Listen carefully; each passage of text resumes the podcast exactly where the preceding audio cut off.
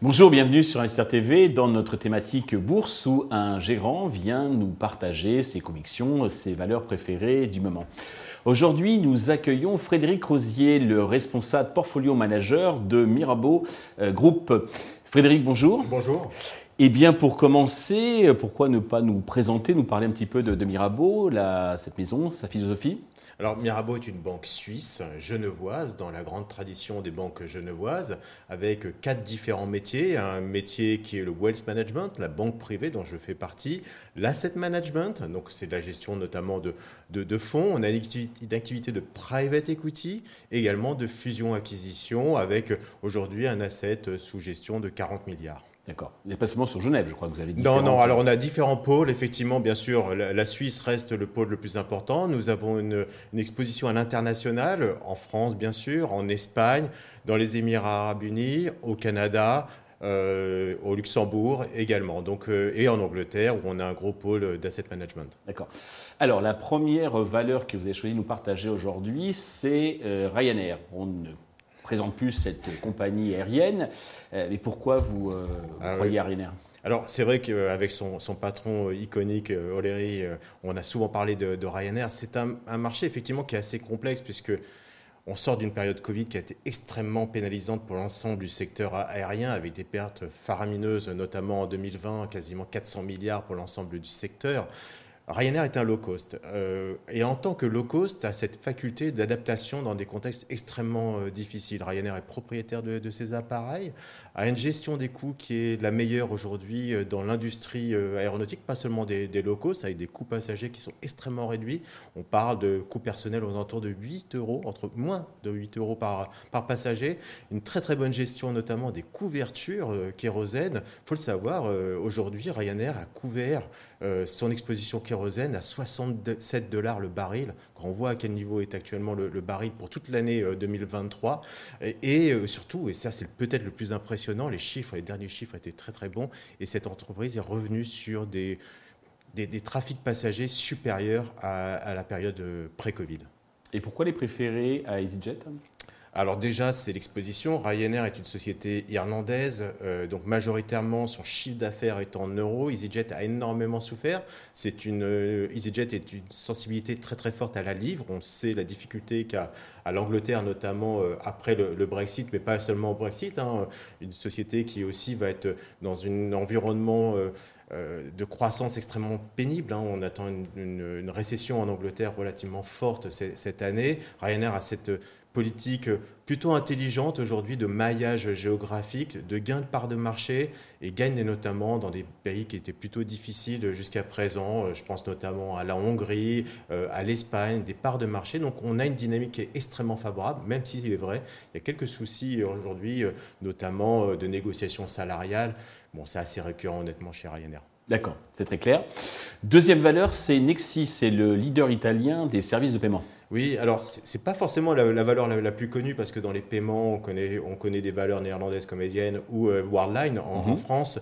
Nexit est un acteur italien qui euh, a fait énormément d'acquisitions, qui se développe. Alors, il y a l'acquisition de, de, SIA et Nets. Euh, donc, c'est une, entreprise qui est assez intéressante parce qu'elle elle est en train de pénétrer et en train de se développer dans des marchés qui sont peu pénétré jusqu'à présent dans le paiement euh, électronique. Vous le savez, c'est d'ailleurs c'est l'ambition un petit peu de la Banque centrale européenne. Ça fait un peu la, la, une de, de, la presse, hein, donc euh, la fin du cash quelque part qui est, qui est prévue. Il y a des pays euh, où le cash est extrêmement présent. Je pense notamment à l'Italie, donc c'est son marché numéro un où, où Nexi a 70% du, du, du, marché, mais présent notamment dans les pays, ce qu'on appelle les DASH, donc euh, c'est l'Europe euh, germanophone, hein, l'Allemagne, l'Autriche notamment, où là aussi le cash est extrêmement présent. Donc on voit qu'il y a énormément de, gains de part de marché, de développement à, venir. Alors la société va se calmer un petit peu sur les acquisitions parce que son niveau d'endettement est, extrêmement pénalisant pour l'instant. Et ça ne met pas en risque ça ne la met pas en risque parce qu'on a une génération de ce qu'on appelle de free cash flow relativement solide. Euh, on est bien sûr dépendant de l'activité économique, mais l'inflation aide plutôt. Hein, euh, Lorsque vous faites des paiements, l'inflation est plutôt porteur. Les mhm. commissions augmentent. Mhm. Donc on a, on a un, aspect porteur avec aussi encore un marché qui est extrêmement morcelé dans, dans les paiements. Donc on s'attend également à des, à des concentrations qui, qui devraient être relativement importantes. Euh, je vous dis, hein, cette transformation finalement du paiement numérique, puisque Nexi est présent également sur du paiement web, sur toute l'architecture du paiement web. Le titre a extrêmement souffert l'année dernière, quasiment moins 50%. Donc il y a du rattrapage. Ça se paye avec une décote relativement forte, notamment par rapport à Worldline qu'on connaît plus en France. D'accord. Très clair également. Euh, troisième et dernière valeur, AXA, qu'on ne présente plus. Euh, mais pourquoi vous l'appréciez? Alors, j'ai voulu vraiment faire trois valeurs avec des, philosophies euh, différentes. Ryanair qui est value, Nexi qui est dans la croissance assez attaquée et AXA c'est la visibilité d'un grand groupe aujourd'hui qui est euh, bien sûr une valeur de rendement. On a un rendement relativement costaud, 6%, 6 à peu près.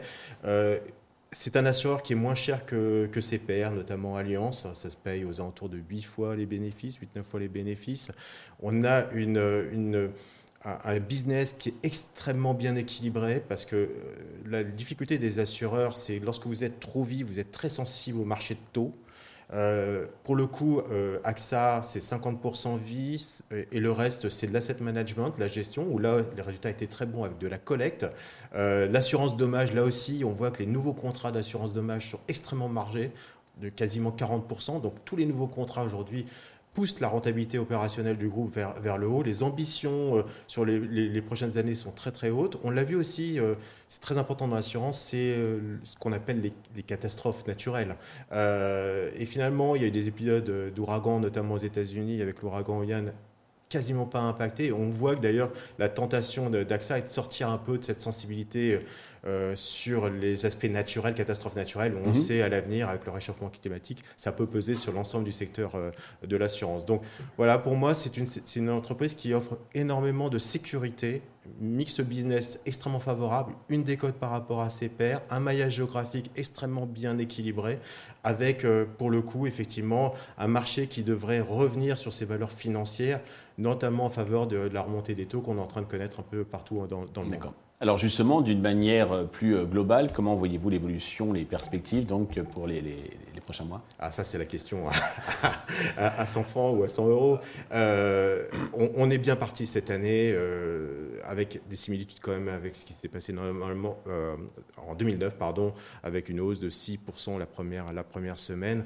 Alors on n'est pas du tout dans, la caractéristique de 2009 avec une baisse très significative des marchés euh, jusqu'en mars. Là, je pense qu'on devrait avoir une incertitude sur la capacité des entreprises à maintenir des taux de marge qui sont extrêmement élevés. On est sur des records de, marge sur les entreprises européennes. En, France, sur le CAC 40, on n'a jamais connu des taux de marge aussi élevés. Est-ce que oui ou non, les entreprises sont capables de tenir cette capacité de, performance? Ça, c'est la question dans une dans une phase de remontée des salaires, de hausse salariale euh, et d'un ralentissement économique. Donc ça, c'est une, vraie, vraie question.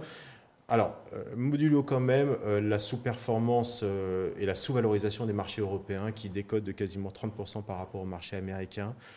Donc on a vu un rattrapage qui a commencé l'année dernière.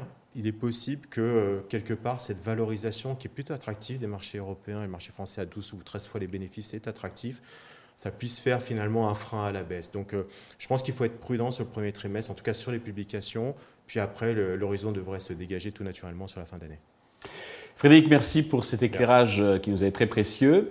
Euh, merci à tous de nous avoir euh, suivis. Je donne rendez-vous très prochainement sur Investisseur TV avec un nouveau gérant, un nouveau président de Société Côté qui viendra eh bien, nous, nous partager ses convictions, nous présenter sa stratégie.